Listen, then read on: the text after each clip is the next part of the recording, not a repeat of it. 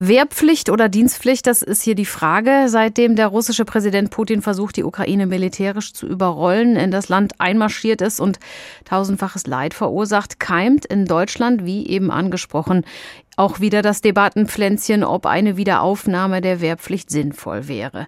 Darüber habe ich eben gesprochen mit Roderich Kiesewetter. Er ist Bundestagsabgeordneter der CDU in Baden-Württemberg. Vor allem aber ist er Oberst AD der Bundeswehr, also ein erfahrener Soldat.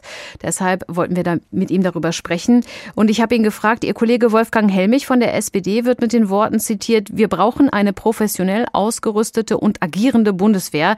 Da sind wir über die allgemeine Wehrpflicht weit hinaus. Teilen Sie diese Einschätzung? Die allgemeine Wehrpflicht ist sicherlich gut, wenn die Existenz der Bundesrepublik Deutschland in Gefahr ist. Aber wir wollen eine Hightech-Armee, wir wollen best ausgerüstet sein und da hilft eine Wehrpflicht nicht, weil um Waffensysteme zu bedienen, wir lange dienende freiwillige Soldaten brauchen. Generell sage ich, lieber mit Freiwilligkeit zu arbeiten, um überzeugte Menschen zu gewinnen, als mit Pflicht Zwang zu erzeugen, der dann nicht zu guter Leistung führt. Es gibt ja noch andere Ideen. Der Carsten Linnemann, Ihr Parteikollege und stellvertretender CDU-Vorsitzender, hat eine allgemeine Dienstpflicht vor einem Jahr ins Gespräch gebracht. Wäre das eine Lösung, sodass sich jeder entscheiden kann? Ja, das ist ein sehr guter Gedanke, weil wir auch an eine breite zivile Reserve denken müssen.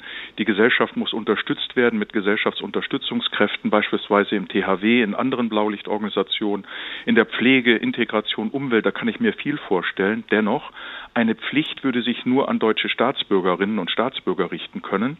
Wir wollen aber auch breit integrativ vorgehen. Deshalb ist Freiwilligkeit aus zwei Gründen besser. Erstens, weil sie auch nicht deutsche Staatsangehörige umfasst, die hier leben und hier einen Aufenthalt haben.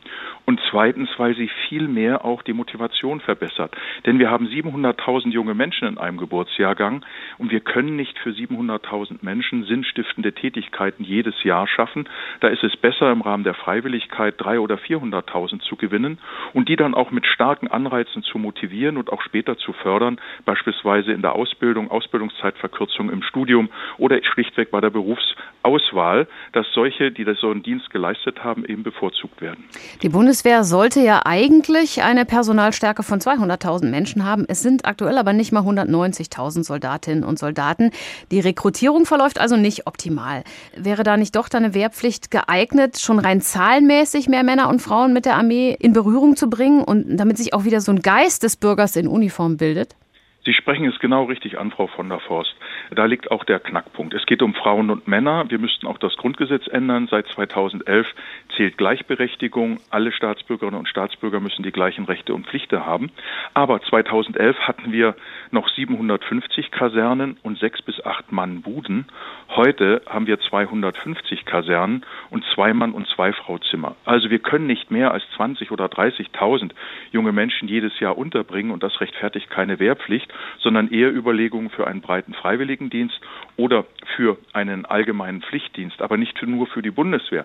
Und dazu kommt, wir müssten ja neue Kasernen bauen.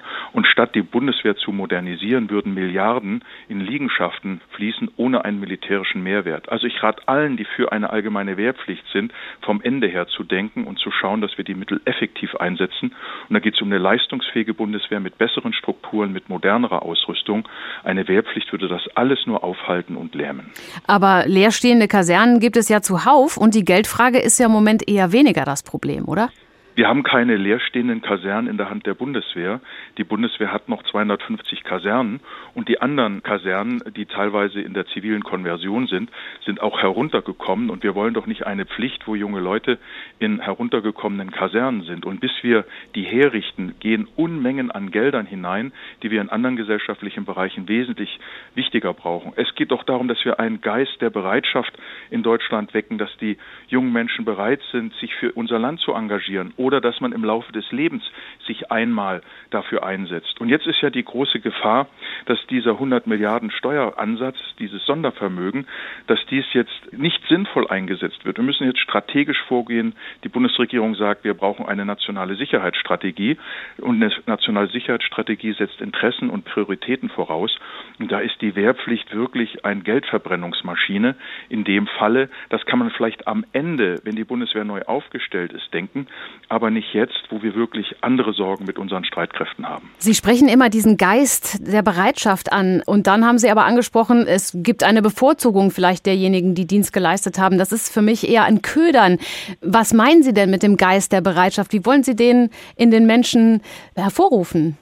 Als ich noch Präsident Reservistenverband war von 2011 bis 2016, haben wir eine tolle Initiative gestartet, die dann auch in einem freiwilligen Bereich geendet hat, nämlich Tu was für dein Land. Und wir haben Zehntausende überzeugt, Zusatzdienst zu leisten, auch als Ungediente im Reservistenverband.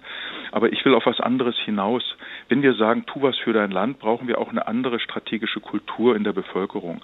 Wir sollten im Bundestag jährlich nicht nur über die Auslandsmandate sprechen, sondern über unsere Sicherheit, also eine Art Sicherheitswoche im Bundestag haben.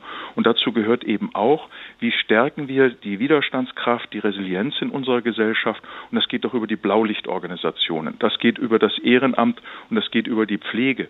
Und dann ist ein Teil davon auch die Bundeswehr. Und wenn wir das freiwillig machen, das meine ich mit dieser Begeisterung, dann haben wir auch junge Leute, die es gerne machen und vor allen Dingen auch welche, die noch nicht die deutsche Staatsbürgerschaft haben. Statt eine Pflicht eben nur für deutsche Staatsbürgerinnen und Staatsbürger zu machen. Darüber muss man diskutieren. Ich bin offen für die Gespräche, aber wir sollten erstmal auf Freiwilligkeit setzen und auf ganzheitliche Sicherheit und nicht nur den Fokus auf die Bundeswehr setzen.